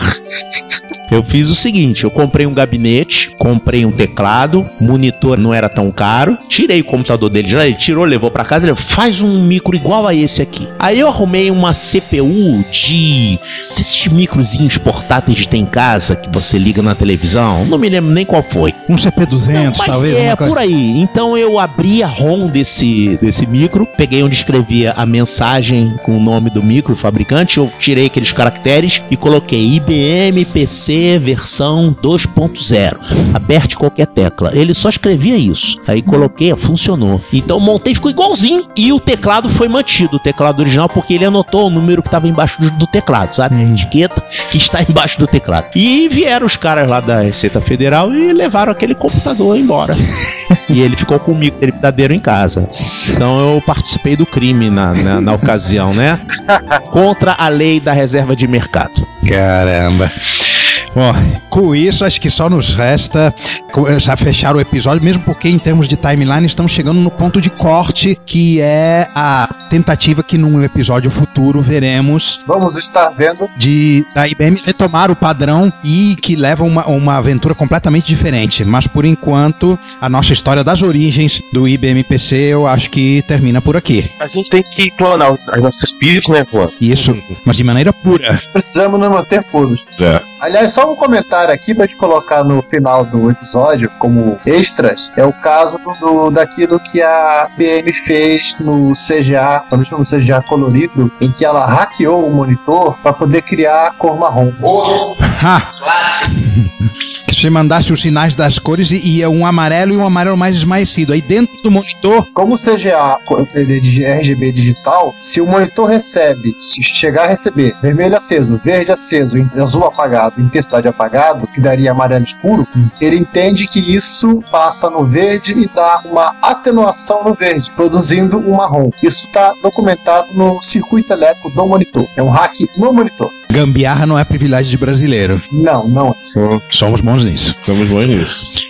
Por que, que o PC usava um processador original, que era um 8088 de 5 MHz, e ele era anunciado como um PC de 4,77 MHz? Explica aí, mestre. Sim, ele era de 4,77. O processador era de 5. É porque ele pegava um cristal de 14, vírgula alguma coisa eh, megahertz, dividia por 4 para gerar a portadora de croma do sistema NTSC. Então, com isso, ele usava um só cristal para alimentar o processador, para dar o clock de funcionamento do processador, que dividindo por 3 dava 4,77 MHz. E dividindo por 4 dava a portadora de croma. E com isso ele economizava um cristal, que era um negócio caro na época. Qualquer coisinha era cara. Ao custo de uns 6% a menos de performance no processador. Curiosamente, esses cristais de 14,38 MHz foram fabricados em tanta quantidade que eles são usados até hoje nas placas novas. Esse clock passa por um circuito chamado gerador de clock e todos os outros clocks, clock da DRAM, clock do processador, todos eles, clock do barramento, PCI, PC Express, todo mundo sai desse cristal de 14,38 MHz. Mas aí você tem que multiplicar por 100, né? Pra. 14. Não, não, peraí, veja bem. O, o clock do processador já é multiplicado dentro do processador. Ah. Se você pegar um Core i7 de 3 GHz, ele trabalha com um clock chamado BCLK, que é de 100 MHz. 100. E lá Ah. dentro ele é multiplicado. Agora, esse de 100, ele é gerado pelo chipzinho gerador de clock, que é a partir do clock de 14 MHz. É, então só precisa multiplicar por 6, 8. Então nós temos uma coisa hoje nas placas novas, que é esse cristal de 14 MHz, que é originário lá de- do caso da economia de um cristal do IBM PC original. Viram só, criança? Seu Core i7 tem um clock de XT. Isso, isso aí. Não tenho mais nada a dizer depois dessa. Então, fechando por aqui. Bom, gente, eu só aprendi nesse episódio, ainda mais. Já, já aprendi muito sobre a arquitetura do PC graças a um livro que eu comprei lá no final dos anos 80, começo dos anos 90, do Laércio. Aliás, quando sairmos aqui da gravação, vai haver um momento tietagem, né? Com certeza. Tem um monte de livro lá, é só na mão do carro. O Juan teve o prazer de ter aula ao vivo em cores com ele durante vários anos. Nós é, compramos o livro para saber mais, o livro do Laércio, que, que, aliás foi uma recomendação do Piropo, daquela coluna dele, Do informática, etc. Informática, etc. Ó, compra o livro desse cara que é bom, eu recomendo. E, e ele estava certíssimo. E hoje eu aprendi ainda mais, e é isso. Nós vamos continuar esse papo sobre arquitetura PC com o Laércio, se ele puder participar. Vai ser um prazer. Muito obrigado. E é isso aí, gente. Espero vocês também no próximo programa. Até lá. Bom, queria mais também agradecer ao Laércio, também li mu- muitos livros dele, né? Quando eu, na época que eu tinha um pouquinho mais de disposição de montar computadores e. Eu li muita coisa dele. E acho que é uma honra muito grande pra gente poder receber alguém que é a história do PC no Brasil, sem muito confete. Vamos voltar ao assunto depois do que a gente, que a gente narrou em algum momento. Sei que vocês estão se per- se perguntando o que vocês depois vão voltar. Espero que gostem. O próximo episódio é a resposta sobre a vida, o universo e sobre Todas as coisas. por que que você gosta tanto de rosa. Quase todas as coisas. Faz todas as coisas, né? Se a gente perguntar pro grande pensador, ele dá a resposta certa. A gente vai, não vamos trabalhar em cima dessa. né? Então, te volta aí no, no próximo episódio. Mais uma vez eu agradecer ao Laércio por estar participando com a gente. Tá vindo aqui, a gente tá se sentindo até, como falou o Wanda, daqui a pouco vai ter um momento de tietagem, né? Ah, não vou ficar me delongando muito falando tudo que já falaram, não. Eu concordo assim embaixo que disseram. É, tá sendo interessante, episódio interessante. Pra quem ficou fazendo mimimi que a gente não falava de PC, tá vendo? A gente falou de PC. Vamos voltar a falar no futuro próximo. Essa história ainda não acabou. Voltamos no próximo episódio. A todos vocês, nosso muito obrigado. Continue ouvindo, comentando e dando as suas opiniões. Ouçam nosso podcast, leiam nosso site e nos amem. Abraço. Obrigado, Laércio. Não vou repetir o que o falou, então a gente se vê no próximo episódio e na continuação deste episódio, que vai ser o Empire Strikes Back, né? Gente, um, um momento de autoanálise aqui. A nossa pinimba com o PC não é com o micro em si, é com o extraordinário sucesso dele que acabou matando a grande diversidade de tecnologias que havia e que era extremamente divertida. E, e por isso a gente fica triste. Mas o computador IBM PC, a arquitetura, é tão geradora de diversão quanto qualquer uma das outras que a gente fala. Bom, é muito bom encontrar com os amigos novos, é muito bom encontrar com os amigos antigos, mas melhor que isso é encontrar com os amigos novos e com os antigos ao mesmo tempo, que é isso que eu tive a felicidade de ter aqui hoje. Então, mais uma vez, obrigado, Laércio, por ter vindo conversar com a gente e tchau, fui. Bem, tietagem à parte, como eu já te disse logo no, no início aqui mesmo, antes da gente começar a gravação, eu agradeço parte da minha formação a você por causa dos livros. Eu não tinha outra referência a não ser os seus bons livros. E realmente são muito bons. É, é extremamente didático, leitura extremamente agradável, muito bem ilustrado. Então, Lércio, obrigado, bicho. É um prazer estar aqui com você. Tietagens à parte, gente, foi um prazer inenarrável estar com o Laércio aqui do lado. Abraço a todos. A- até a resposta para o universo e tudo mais, verdade. O próximo já é o 42. Todas as coisas. É, até a resposta para, para o universo e todas as coisas. Até o próximo. Pessoal, muito obrigado aí. Vai ser um prazer estar aqui em, em outra ocasião, falando principalmente sobre PC, né? Ou sobre matemática ou outros assuntos, tá bom? Um abraço pra todos.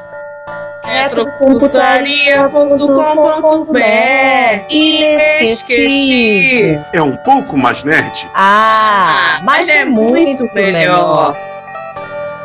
Bom dia, boa tarde, boa noite. E esta é mais uma sessão de leitura de comentários do Retrocomputaria. E quem é que tá hoje com a gente aqui que eu tô vendo? Eu, Ricardo Pinheiro. Eu, Carlos Castro. E eu, Giovanni Nunes. Vamos começar falando um troço muito chato pra gente, pra vocês. Pra falar do Sandra? Deu ruim. É, não, o Sander não. Cuecão de couro, mano! Não vamos falar agora do Sander. Mas o deu ruim agora, né, da meio de março, né? Ricardo, quer falar alguma coisa sobre isso?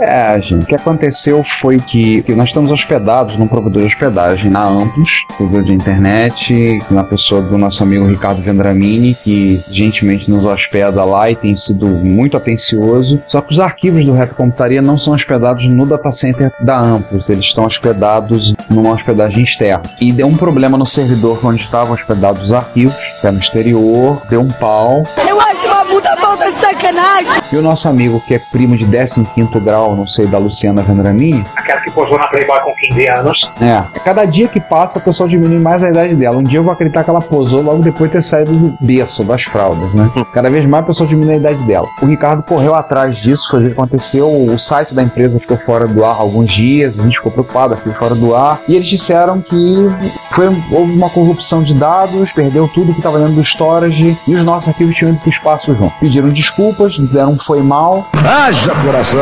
E aí começou a correria para tentar resolver o problema. A Ampus correu atrás para tentar resolver. E a princípio agora já estamos com os arquivos todos de volta no ar. A gente fez um mutirão para subir os arquivos de volta. Tinha backup, uma coisa mais importante de tudo. Tenho assim um backup. Nós tínhamos três backups e agora temos um quarto. Ou seja, redundância é tudo. E a paranoia só vai aumentando. Cada vez que acontecer uma coisa ruim, a gente vai ter mais um backup. Re- Redundância nunca é demais, né? Ah, não. E além disso, redundância nunca é demais.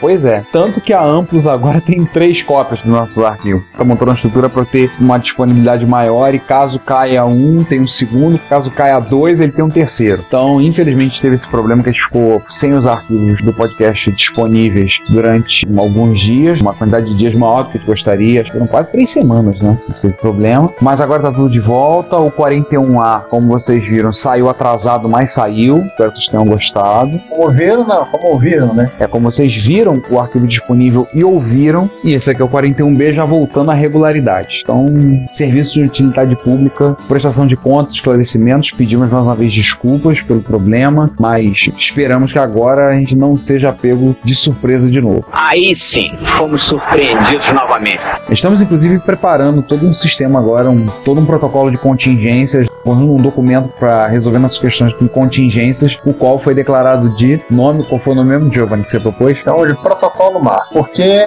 É complicado. é complicado. Aliás, no protocolo MAR, nós vamos gravar um DVD com todos os episódios e vamos estar mandando para a Estação Internacional Espacial para eles guardarem uma cópia pra gente. É, Acho que foi a vítima do nosso post de 1 de abril, né? pois é, né? Ele tá me xingando, né? eu não sei como será, porque a gente tá gravando antes, mas. Márcio, assim, foi mal, tá? Ainda não resistindo. Cara, é, é pra não perder o hábito, né? Pra não perder o hábito, a gente tá cada ano, a tá trolando um, né? Já foi o Sander no ano passado, esse ano Márcio. A próxima vítima pode ser você. Ou você, ou você. Então vamos então à leitura dos comentários do episódio 40, partes A, B e C. Primeiro episódio de 2014, onde a gente fez o dossiê Commodore 64 barra 128 barra Commodore 65. Toda a família. Como do qual eu, é, e do qual eu não, não participei, porque no dia eu estava brincando com outro tipo de retrocomputação. Mas não venham, cara. Qual era qual outro tipo de computação que você tava? A gente tava atualizando um servidor com um IBM DB2 que era tão velho que há muito tempo a IBM sequer dava suporte pra ele. Nossa, mãe. Entendeu? Falando nisso, consegui colocar minha ação na internet. Eu preciso testar aquele proxy maneiroso que o Giovanni postou. É, aí é até bom, porque se eu não tô errado, aquele prof, originalmente o cara fez escrito pra Mac OS. De repente vai ter que gambiarrar É, um pouco ali. É, já tem um servidorzinho de proxy lá. É Python, né? Eu não ainda É, ainda cara, não. Ricardo, basicamente o cara pegou a WebKit, fez um, um wrapper dentro da WebKit, o cara você solicita uma página, ele gera um PNG com a página HTML, aonde tem links, ele usa aquela tag ma- map do HTML para criar as áreas clicáveis e manda para o navegador. Aí qualquer navegador velho que pelo menos exiba imagens consegue exibir perfeitamente qualquer site novo. Ai, que legal. Só forma que ferra, né? O resto. É, o que link, Pô, beleza, maravilha. Pô, legal isso, hein? sem Aí, então você já pode navegar no site do Reto Computaria e baixar os MP3 pelo Fude Browser. ou quase. Ou quase isso, né? Acho que o Fudebrowser não suporta mapa. Não. E eu acho que o cara do The Browser não vai fazer muito esforço pra portar o. É, por enquanto Mas, enfim. não nessa geração. Let's get back to the cold cow. Vamos voltar. Voltar não, ir aos comentários, que nem começamos a A gente nem começou. Olha lá, episódio 40A começou com o Jorge Santos. Não, Leonardo Soares. Renato Soares. Disse assim, né? é, ainda bem, admi- admito que não consegui escutar as outras três partes do especial, que é o, são os retro besteiras. Depois que eu escutei a primeira, não consegui terminar a segunda. Ok, férias, eu imagino que, tem muito corte, mas mais de 5 horas é demais. Aí ele faz uma leve rápida crítica sobre os nossos, nossas retro besteiras. E tivemos Jorge Santos que replicou, ele disse que gosta bastante do especial do fim de ano, mesmo que tivesse 10 par, e é um dos motivos que faz ele ser um fiel ouvinte do Reto Computaria. Um, a espontaneidade dos participantes em relatar experiências reais não apenas um comentário de quem leu sobre o assunto. Como eles mesmos dizem, discute os assuntos que viveram e nada melhor do que estar e conviver na época citada para trazer da melhor maneira possível a informação. É, Jorge, a gente viveu o negócio, a gente gosta de não estar simplesmente comentando, a gente não é jornalista que escreve sobre o que não, não entende. Meninos, eu vi, nós vimos. Exatamente. e tocamos. Nós computamos. Está em nossas mãos e não adianta lavar. Pois é. Segundo, a descontração da equipe suas reações ao lerem novidades, desenvolvimentos sobre qualquer modificações aos respectivos clássicos nos dias atuais. É aquele negócio, a gente é do tipo que gosta do negócio, a gente vibra quando vê a novidade. Não, não é por, por outro motivo que quando eu vi essa turma brincando, eu fiquei enchendo o saco. Deixa eu entrar, quero brincar também. Deixa eu entrar, quero brincar também. Deixa eu entrar, quero brincar também. Até que eles encheram o saco e me deixaram entrar. Obrigado. Oh, manda eles deixarem eu brincar. Oi, oi. E o terceiro, sempre com boa vontade, tenta trazer novas informações sobre esse mundo em particular, que para mim é muito- é e foi muito mais importante que dias atuais, porque eu gostaria de poder ver essas mesmas pessoas talentosas, criativas e gênios voltarem ativos e produzir coisas com um décimo do processamento e recursos de hoje, fazendo a mesma coisa. O passado era regido por homens pensantes, hoje apenas são moleques e seus brinquedos que em seis meses, desculpa amor, já estão trocando. Programação para mim hoje em grande parte não passa de um API de Lego, salvo exceções. Ai, como ele está certo nisso, ai, ai, ai. No mais, desejo um excelente ano à equipe com muitas novidades. Muito obrigado. Daí teve depois o Rafael Moreira não concordou e aí houve uma thread que eu recomendo a todos que peguem, deem uma lida sobre essa conversa, sobre essa situação, porque aí acaba se tornando um pouco off-top do assunto do podcast, então a gente não vai ler aqui. Recomendo que vocês puderem dar uma lidinha. Mas é uma troca de comentários produtiva. Vejam vocês, nós temos um site da internet onde a área de comentários é produtiva, não é o 58 Círculo do Inferno de Dante. Cara, eu já falei, eu não troco um ouvinte nosso por mil ouvintes de vários outros podcasts grandes por aí. Eu não troco. Nós podemos não ter um, um número expressivo na casa das dezenas de milhares de ouvintes. Nossos ouvintes, os comentaristas dos nossos blogs, né? o pessoal do, do grupo do Facebook, o pessoal que twitta, o pessoal que quando aparece no Plus, nós amamos todos vocês. É o que eu digo, cara, eu não troco um por mil do que aparece em outros podcasts por aí. Porque eu sei que a gente, tem, a gente tem um público que é um público assim, que vale a pena, faz valer a pena, e com esses comentários, as conversas e coisas que a gente vê, faz a gente olhar, eu vejo e olha assim, dá um trabalho danado fazer, mas vale a pena, vale a pena. Então, se vocês quiserem ler, recomendamos que vocês dêem uma lida nessa conversa entre o Jorge e o Rafael, muito produtivo, muito interessante. E o próprio Jorge na volta no final dizer, eu não posso dizer que eu ouço podcast desde o primeiro, porque infelizmente só conheci um tempo depois, mas fui certeza de ouvir mais de uma vez todos os podcasts. Esse ano teremos alguns sorteios, abraços a todos. Temos um FM Towns supostamente derretido. Será que a gente consegue sortear? Só o gabinete, tá? Olha, é uma ideia. A gente pode pensar em alguma coisa. Hum, Podemos pensar em alguma coisa para sorteio. Vamos ver. Vamos conversar aí com as bases. Essa ideia do, do FM Town ter sido interessante, mas a gente podia sortear. Não, não, não. Assista aí, quer. Deixa pro, deixa pro 2015 essa parte. Você queria sortear o Kim? Não, não, pior. Eu queria sortear meia hora com o máximo ao desespero.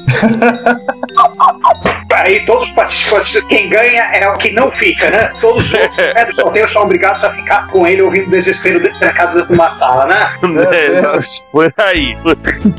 Nosso ouvinte, nosso amigo, o Gustavo Ribassi, comentou: faltou dizer que o CID é um chip analógico, pelo menos nas partes onde o som é gerado. Isso faz dele um caso à parte e segue único dentro da computação pessoal. E aí, Giovanni, o que, é que foi que você falou? Como eu não participei, participei da gravação, eu tava perguntando pro pessoal se tinham dado pro Sander, que ele tava no modo burrinho do Shrek Mega Blast. Cara, é simples. Você não sabe como é que é o Sander? É o Sander. Ele tava mais empolgado do que o normal, né? Claro, o episódio era uma sobre uma das paixões dele, não um pouco. Uma das milhares de paixões da infância do Sander, né? Já que o Sander, a infância dele começa em 22 de abril de 1500 e vai até, eu acho que 99. Eu acho que não acabou ainda a infância do Sander. É, deve ser isso. O resto de alguém aqui acabou? Eu não quero que a minha acabe, não. e o Nélio Vieira comenta mais um episódio para coleção. Desde o primeiro, continua ouvinte assíduo. Obrigado, Nélio. E o Rafael Moreira, desde o primeiro, mas admito, sumi por um bom tempo. Então, Rafael, agradeço por você ter vindo desde o primeiro. Pegue os episódios que você não ouviu, já que você sumiu um tempo, ouça os outros também, tá? Se você conseguiu sobreviver aos primeiros episódios, nós, nós não conseguimos ter um mínimo de qualidade. Agora, hoje em dia a gente também não tem, né? Você, é, você sobrevive a qualquer coisa. É todo mundo que faz podcast comenta isso. Ah, vou começar a ouvir seu podcast. Não ouve os primeiros, não, que são horríveis. Todo podcaster fala isso. E é claro que a prática leva à perfeição, ou desanda, né? É, pra encerrar o 40, né? Uma coisa que vocês citaram aí da Nelly Furtado, tem relação com a música Do It, que é de 2006, que o DJ que fez a parte de áudio dela, ele plagiou na cara dura uma música de City chamada S Jazzed, esse de Jazzed Heaven, que era também um mod de Commodore Amiga, né? O DJ é o Timbaland, ou algo parecido. Isso aí gerou problema. É, A música foi feita para Amiga sem fins lucrativos. Aí ela foi, digamos assim, importada para Commodore 64 com também sem permissão, fins lucrativos. com permissão do autor original. Aí desse segundo camarada que fez para Commodore 64, o camarada do grande estúdio pouco capitalista burguês foi lá e plagiou na cara dura com fins lucrativos e sem dar o crédito. Tem que Sim. se ferrar. É, isso tá rolando processo, tá em corte estadunidense, mas a, a comunidade Commodore 64 já deu a resposta para a resposta criando um demo chamado Timbaland. Você botar o link é do Timbaland no vídeo do YouTube pra quem quiser se divertir. Ah, vamos colocar não, deixa pra procurar. É, procurem Timbaland no YouTube e vocês vão encontrar. O demo é bonitinho, por sinal. E aí a gente passa pra parte B, né? Que o Gustavo Ribassi comenta sobre o genial dos comandos para acessar o drive do VIC-20 no Commodore 64. Exemplo, load, A, dólar, 8. Eu acho estranho pra caramba. Desculpa pra quem gosta, mas eu acho, eu acho muito esquisito. Eu continuo não gostando, mas eu entendi. Há um método na loucura. Hum. É, assim, a ordem na desordem, né? A teoria do caos aplicada. Ele pegou a semântica de se carregar e salvar coisas para cassete e resolveu que essa mesma semântica deveria servir para absolutamente tudo. Essa é a origem de todos os bizarristas. É, aliás, Juan, detalhe, não for a memória, o sistema de arquivo do disquete do Commodore 64, ele grava as coisas como se fosse uma fita mesmo. É, o sistema de arquivos do Commodore 64 é uma coisa que para o Commodore 64 não existe, não é com ele, ele só quer saber da semântica de fita. O Sim, a firmware colher lá não dentro- existe. É, a colher não existe. Lá dentro do drive, sim, sim, ele trata de sistema de arquivo, tem organização diretório, etc. Mas ele só responde a comando para ler e gravar as- as coisas de maneira serial. É uma coisa assim, insana. Mas, tipo assim, eu compreendi a insanidade e morri um pouco por dentro ao entender isso. Tipo, sabe quando você vê salsichas sendo feitas? Mais ou menos isso. Eu, não, eu tive pesadelos. é, eu vi para que vocês não tenham que ver. É, é demais pra mim. É demais pra mim. Fim da história. Só justificando, pra quem não entendeu, assim, a sintaxe, não há modificação, não há uma disk ROM, como é o caso do Que traz uma novo, um subset de comandos do base para poder manipular o disquete. O MSX, o TRS-80, o Apple, qualquer tudo vagamente santo que exista por aí. O Commodore 64 não, usa a mesmo set de instruções para funcionar, para disquete ou qualquer coisa que faça acesso serial, independente do dispositivo. É parecido por alto, como disse o Gustavo, realmente com a ideia do, do Unix, onde você tem, por exemplo, no Unix que tudo é arquivo, né? Depois de tudo é, eles colocaram uma coisa legal, né? Tudo é sistema de arquivo. Commodore não, tudo é fita. Tudo é uma fita. O curioso, o cassete também tá ligado na porta IEC e o Commodore 64 também teve um, uma unidade de, de disco. E essa facilidade de tudo ser uma fita é o que ajudou o pessoal a implementar os adaptadores de cartão SD do bicho an- anos depois. Só precisava emular o protocolo serial. Sim. O Commodore 64 não fazia a menor ideia que tem um cartão de SD de 8 GB na outra ponta. Ou seja, o Commodore 64 não tem disco, ele tem um drive wire metido a besta. Por aí. E lembrar que o Commodore 64 ele não- também não teve drive disquete, ele tinha um, um tijolo no lugar do drive, né? Eu tinha um outro computador que acessava o disquete para ele. Que funcionava muito bem como calço de porta. A gente, tem, a gente tem que cumprir a cota de piada do 1541, né? Aliás, Que a continua valendo na leitura de comentários, né? Claro. Isso tá inclusive no contrato que a gente assina ao fazer esse podcast um com o outro. Em Juan, uma coisa curiosa é que esse troço deve ser muito parecido com o acesso de microdrive dos Spectrum.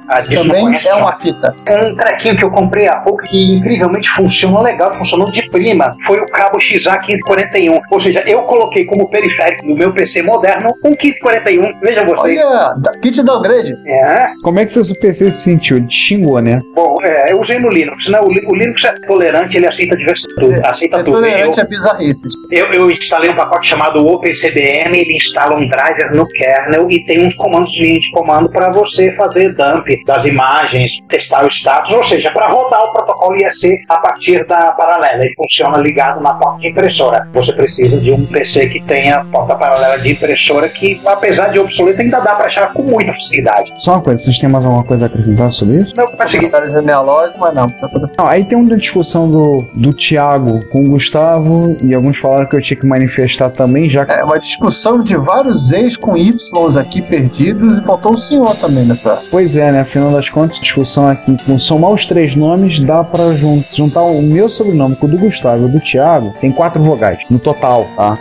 O do Thiago tem duas, no Gustavo tem uma, no meu tem uma. Tudo bem, a gente não tá contando o Y como vogal. Tem mais Y do que vogais. A discussão aqui, e além disso, tem um comentário do Giovanni, duas coisinhas. O pessoal começou a falar que em 94 já tinha isso, em 94 já tinha aquilo, já tinha marca 32 bits. Aí eu só relembrei as pessoas que em 94 já existiam processadores de 64 bits e já faziam dois anos que eles existiam, que eram os processadores Alpha XP da DEC. O Alpha é uma das minhas grandes vo- vontades não realizadas. Nunca, nunca cheguei a mexer numa máquina Alpha. É só não rodar o deck Unix, fica tudo legal. E o segundo, a segunda coisa que o pessoal citou, que é a única coisa boa que sobrou do, do 64 Game System, né, o Commodore 64 Game System, foi que ele criou, surgiu, ele fez surgir o padrão OSHA, que era o sistema que a, a OSHA, né, a produtora de jogos, ela desenvolveu para entupir dentro do cartuchinho de, de ROM os jogos que eram originalmente em disquete. Ele é uma espécie de Mega ROM do, do MSX para Commodore 64. A Easy Flash, que é um rádio novo, ele parece uma espécie de Mega Flash ROM, porque ela é, ela é um cartucho OSHA, padrão, ele emula o padrão OSHA, as várias especificações do OSHA, um sistema de flash. Então ele é exatamente o que Mega Flash é pro MSX. É, inclusive o, por uma razão do que o autor do Commodore do, do port do Prince of Persia pro Commodore 64, depois que ele quase surtou com a emulação de flop, ele acabou utilizando uma ROM padrão Ocean. O Prince of Persia é um cartucho ROM de 512K. Existe, existe cartucho de MSX com 512K? Somente os jogos da Koei. Nobunaga's Ambition, os outros são jogos de estratégia da Koei. Metal Gear 2, Solid Snake. O Space Mambo não, né? Não, o Mambo é 256. A Bulletproof, a BPS, a versão do Tetris do MS2 é o Mega ROM de 1 Mega. Ui. Nossa. Aí tem um comentário do nosso amigo do Popolon Y2K. O mais legal foi quando uma vez eu falei para uns jovens que o Commodore 64 em 1980 aproximadamente. Os moleques mandaram o seguinte: Pô, em 1980 já existia 64 bits? Tio. Beleza. É, né? É, né? É, né? Ah, já existia. Você botava 4 bytes um do lado do outro, ó. Pois é, né? Esse foi um dos, foi um dos momentos do Abe Simpson que, que quando a gente fala de informática está sujeito a, a sofrer a qualquer hora, em qualquer lugar. Né? Fazer o que é? E aí passamos para parte C. Começamos com um comentário Ossal gigantesco e. do ex-quinto elemento. Eu posso falar? Vamos lá. O Commodore 128 ele tem o seguinte modo de operação, né? que é o modo quase Commodore 64, uma coisa que eu acabei não pondo na pauta e vocês acabaram não citando, é que quem disse que o Commodore 128 era 99,9% compatível com o Commodore 64 foi a equipe de marketing. O Commodore 128 ele tem o seguinte modo de operação: o modo quase Commodore 64, o modo Commodore 128 com o VIC-2, o modo CPM com o VIC-2. VIC-2. Esses três rodam rodando a 1 MHz. E o modo Commodore 128 com VDC e o Z80 com VDC. Estes dois a 2 MHz. O São de 80 VIC-2 colunas. é, porque o VIC-2 só- ele, tá- ele é um processador que está travado a 1 MHz. É, ainda é possível desligar o vídeo igual no, no TK-85, que é o modo fast, e assim deixar o 82 8205 rodando a 2 MHz no modo VIC-2, para ter aquela sem imagem. Nos primeiros cocos também acontece exatamente a mesma coisa. Olha que legal. E ainda por cima existe a lenda do modo, no modo quase Commodore 64, que você consegue deixar funcionando os livres, leves e soltos o 8502 e os 80, por conta de um bug da MMU, que o Bill Harris esqueceu lá. Esse negócio da compatibilidade do. Oi? Ou seja, você fica com os dois funcionando simultaneamente. É, você consegue. assim, Porque quando um roda, o outro para. A MMU ela, ela controla isso. Porém, tem um bug lá, que dependendo de como você mexa, você consegue fazer os dois deixando ro- rodando coisa. Seria como pegar num, num Turbo R e você fazer o R800 e os 80 funcionarem simultaneamente. Sim. Ou como acontece no- nos cartões de por 2, né? Você tem os 80 e mais 502. Mas eles são coisas tecnicamente separadas. É a dúvida do, do João, né? A versão do Elite pro Commodore 28 é a mesma do 64. Tem um carinha chamado Ulrich von Bafferwitz. Ele, em 1988, ele resolveu pegar, em 1988, ele pegou a versão do Elite do Commodore 64 e aonde ele conseguia acelerar, fazendo que assim, o o VIC-2 não tá desenhando tela, chaveia para 2 MHz, ele fez. Só espelho de blank, né? Quando você acaba a tela e tá desenhando a borda. Ele conseguiu aumentar a performance do jogo, a parte louca, e ainda colocou mais recursos, né? Coisa que o, não, não couberam na versão do Commodore 64. Tem piloto automático, você pode vender peça da nave, por aí, vai. A versão do Prince of Persia eu já acabei de falar pra você, né? o cara que desenvolveu, ele, ele não tinha acesso ao código-fonte, depois que ele terminou, acho que coisa de quatro meses depois que o, o Mackner, o pai do Mackner achou a- o disquete do, do Apple, eu, que- ele, ele simplesmente ele abriu o micro dele, ele rodava o emulador de Apple II com o modo de debugger e ficava olhando o que, que o programa estava fazendo. Fora umas coisas de anotações que era, na época, a única coisa que tinha restado no código-fonte do, do Persia. Assim que o cara desenvolveu a versão do, do jogo. Mu- Muitos parabéns pro cara. E a loucura que foi, né? Resolução padrão do, do VDC é 640 por 216 cores, que é o CGA. É o quase CGA, né? RGBI. Mas você, assim, botando 64 KB de VRAM no VDC, ele sim, ele chega aos absurdos e monstruosos 720 por 700 em modo entrelaçado, 16 acho que é monocromático. Que só perde pro, aí fica na briga, né? Quem é o, é o, é o de maior resolução, com a Amstrad CPC que chega em 832 por 536 entrelaçado. Nossa. Nossa. É, ele tem um chip, o mesmo chip do VGA tem no, no Amstrad, né? Esses dois computadores são os que têm os, os micros de 8 bits com a maior resolução. Isso desconsiderando gráficos 9000 e coisa do gênero. Mas o chip do Amstrad não era um 6850 plain vanilla? 6845. 6845, isso. Ah, eu sempre confundo 6845. O pessoal, ele- é, eles mexem nos registradores do 6845 e faz o bicho soltar. Ele ga- gasta quase a RAM inteira pra fazer 132 por 516. E para quem quiser saber mais sobre a agenda do Commodore 128, né, consultem não o tópico no Secret Weapons of Commodore, consultem ah, os links que ele faz para os e-mails do Bill Hurt. Ali tem muita informação divertida. Aí passamos pro comentário do Marcelo Eiras. Ele- aliás, ele foi feito em outro lugar e transferido, por isso que tá com o ícone do Walt Space Base do, do avatar dele. É, ele não tem cara de W. Ele fala que o Mayhem Monsterland do, do Commodore 64 também tem no, no Virtual Console do Wii. E, e manda o link para um vídeo do Project Firestart pro Commodore 64. E lembrando que a gente tinha colocado no- na parte F do Retro Besteiras. É, eu tinha tinha colocado lá e eu transferi. É, eu comentei pra ele que tem um vídeo no, no YouTube em que eu.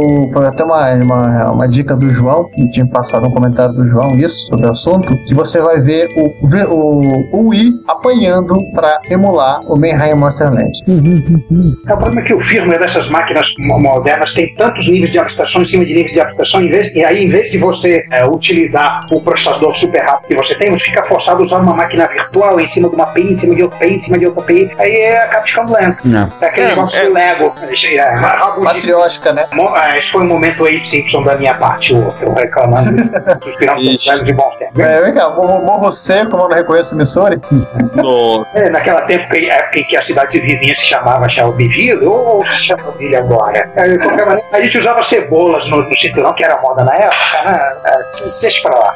E realmente seria complicado copiar o V20 ou o C64. Hoje vejo que os dois componentes necessários faziam parte do catálogo normal da MOS, mas não sei se na época daria para comprá-los para fazer o clone. Se a Commodore não gostasse, poderia cortar o fornecimento. Já o PET, peraí, vamos continuar sobre isso. Já o PET seria super fácil copiar, mas nunca ouvi al- falar que alguém teria feito um clone em qualquer parte do mundo. Ou melhor, tenha feito clone em qualquer parte do mundo. Imagino que, se tivesse o PET nacional, a chance de um clone de C64 ser feito por daqui seria bem melhor, assim como o TK8285 motivou o TK90X. Logo embaixo, o próprio GSL observa que acabei de baixar o código catálogo da MOS de 82 e ele só tem os componentes básicos da família MS02 e não os chips especiais do Q20 e C64. Para completar, eu resolvi citar que creio que se alguém tentasse comprar o B510 ou o VIC-2 ou o CID direto com a mod, ia receber a visita direto do Jack Kremel segurando um caldo cachorrinho do Qual a necessidade disso, né? Mas não com aquele cachorrinho, eu acho, provavelmente com aquele Insanity Wolf. Ai, caramba!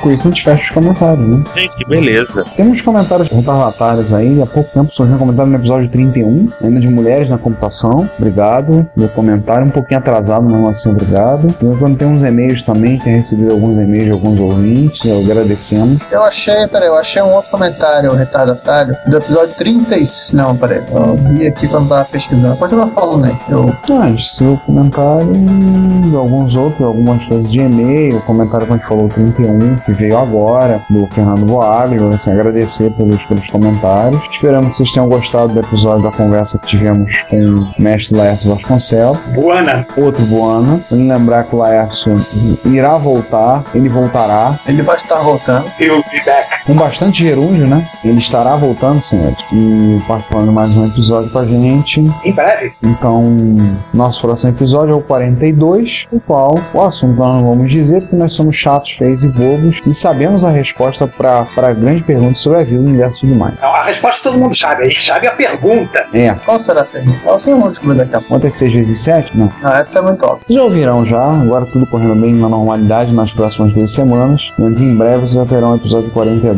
aí pra vocês ouvirem e curtirem. Também tem surpresas, tá? Não vamos dizer quais porque é chato, né? Quer deixar vocês com água na boca. Não, não é chocolate surpreendente. Não tá refazendo um lote temporão de chocolate. Pois é. Então é isso, podemos encerrar então, pessoal. Bom, né? É bom, né? Ah, você que continua sendo nosso ouvinte depois de tanto tempo, uns comentaram, falaram, muito obrigado. Como eu disse, é bom saber que temos ouvintes de tão alta estirpe. Falei bonito em estirpe, não? É, de tão longa data. É, de tão longa data, de tão alta estirpe, de tão grande qualidade. É, muito obrigado.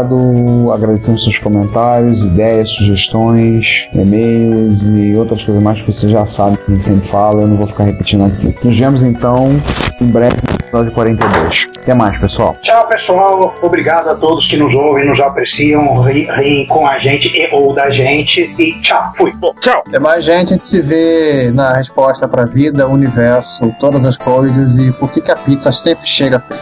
Pizza. Eu da pizzaria aqui perto de casa entrega uma pizza quentinha.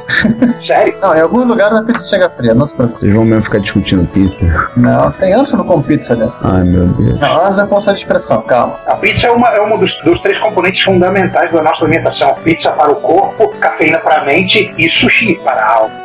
Viva Estado Retro, computaria. Se você quer enviar um comentário, crítica construtiva, elogio ou colaborar com as erratas deste episódio, não hesite, faça. Você pode falar conosco através do Twitter, no usuário arroba retrocomputaria, pelo e-mail retrocomputaria.gmail.com ou colocando comentários no post desse episódio em www.retrocomputaria.com.br. Lembre-se sempre do que dizemos. Seu comentário é o nosso salário. Muito obrigado e nos vemos no próximo podcast.